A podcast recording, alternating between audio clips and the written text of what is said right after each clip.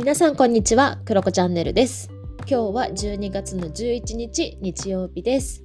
はい、皆様、日曜日、週末いかがお過ごしでしょうか、えー私はですね、実はこの2日前に配信したんですが、島から帰ってきて、で、船乗って、フェリー乗って、で、バスに乗って帰ってきた時に、ちょっとだけなんかバス酔いみたいな、なんかなんか船酔いみたいなのになっちゃったんですよね。でそんなに重くなかったんだけどで全然大丈夫なんかいつもすごく酔ったりするんだけどそれもなくってまあちょっとしたなんか良いかなと思ってたんだけど実はその後ちょっと尾を引いてしまってなんかねちょっとこう下を向いたりするとこうクラクラしたりとかがあったので昨日はね結構ゆっくりしていました。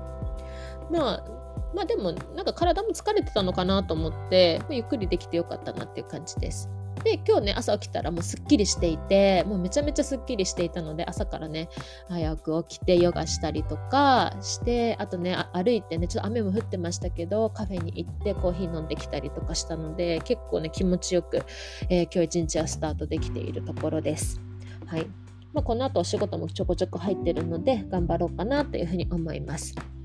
で今日はですね実は私がこの12月中に調べておきたかったことの一つがあってでそれをね皆さんにちょっと共有したいなというふうに思いました。でそのテーマは何かというと厄年です。はい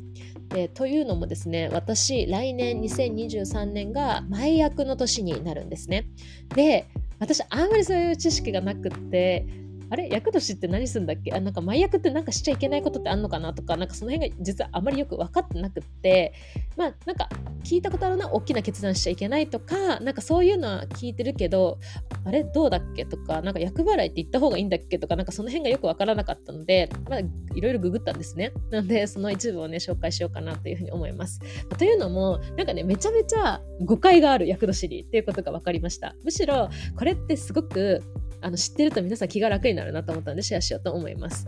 でまずはえー本当に、まあ、世間一般的にすごくその厄年っていうのがそのなんだろうな災難とか不幸が降りかかりやすいみたいなことを言われて不安になる方多いと思うんですね。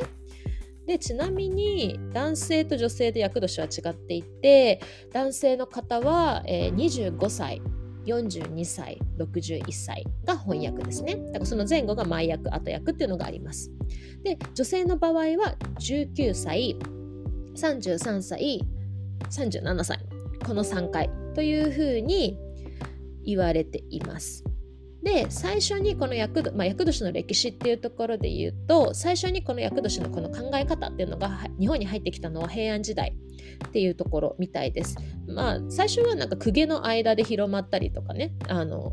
ところから始まってどんどん一般市民に広がっていった。まあ、で江戸時代ぐらいから一般化されたみたいな感じで言われています。でただこの何て言うのかなこの厄年のか考え方なんていうのこれこのイメージって実はこの都市型の生活になってから広まったものっていうふうにある宗教学者の方とかは言われていてあ結構モダンなものなんだってことが分かりました。でだからすごくねあの誤解があるみたいなんですね。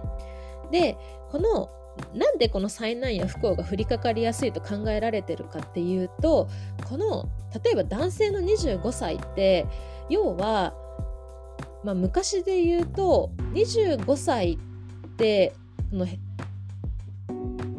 なんていうのか昔の江戸時代とかだと家庭を持ち出す年齢だったりしたらしいんですね。だから一人前っていうのが25歳。だからおめでたい年なんだけどやっぱりライフステージがある意味変わるっていう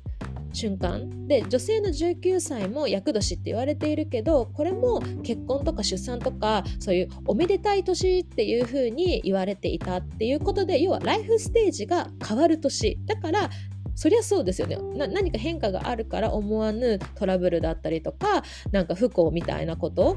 なんか自分が環境に適応できないとかそういうのがあるよねみたいなことが厄年。っていうことで言うと逆になんかこうなんていうのかな平穏だったものからすごくこうチャレンジする年だったり変化が見えやすいっていうのがこの年っていうふうに思ういうことなんですよねもともとの意味は。だから元はそっちでだからこういうことが起こる可能性があるよねっていうとこなんですね。そのただその前者の前置きを結構すっ飛ばかして後ろの不幸が来るみたいになっちゃうからあの皆さん足踏みされたりすると思うんですけどそうじゃないよっていうことらしいんですね。はい、っていうふうに言われております。であとはですねどんなことがあったかなっていうと、まあ、だから別に大きな決断をしても全然いいっていうことですね。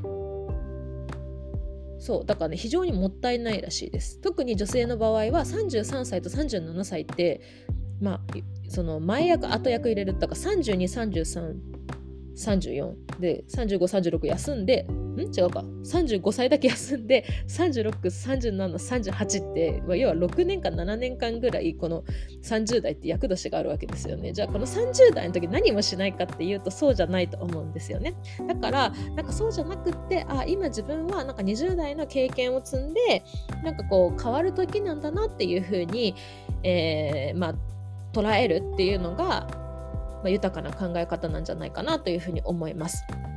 でそしてなんか女性の30代の厄年とか男性の42歳の大役っていうの大役っていうのかな？は、まあこれそのまま記事を読むと仕事でも実力がついて自分の将来像や方向性が見えてくる時期。このタイミングで迎える厄年を人の役に立てる年齢に達したと考える説もあるようです。つまりは厄年イコールお役に立てる厄年という説があるそうです。っていうふうに考えると厄年にあたる年にあ自分は人の役に立てるステージにいるんだなって思うとめちゃめちゃワクワクしませんか？だから私は前役で363738ってこれから3年間過ごしていくのでより一層誰かのためになったり家族のためになったりなんかそういった時期を過ごすことができるんだなっていうふうに思うと私はねすごくワクワクするなというふうに思います。まあ、とはいえその神社とかなんかそういうお寺とかではその厄払い厄除けみたいなのありますよね。そういうのはあるんですけれどもそれはまあそういった何て言うんですか？自分がいろんなことにチャレンジしたりライフステージを変える時に、まあ、とはいえ何か起こったりするのを防ぐというか、まあ、そういった意味で、まあ、予防的な意味で、まあ、そういうのをやるっていう、まあ、守ってねみたいな感じだったりするんだなっていうことが分かりました。うん、なんかすごくこのリサーチをしてよかったなと思っていて私なんか謎に不安に包まれて3年間過ごすところだったなというふうに思いました。なんかねこういうまあだから要は迷信厄年って迷信っていうところもありますよね。そういう意味では。うん。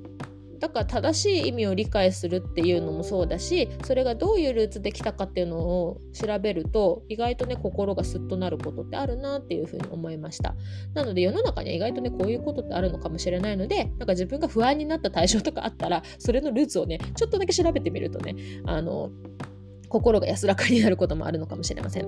ということで皆様、えー、男性の25歳42歳61歳女性の19歳33歳37歳の皆様は楽しい楽しいあの3年間が始まる1年が始まるんじゃないかなというふうに思いますので一緒にね厄年エンジョイしていきましょう。お役に立てる1年にしましょう。ということで今日は以上です。バイバーイ。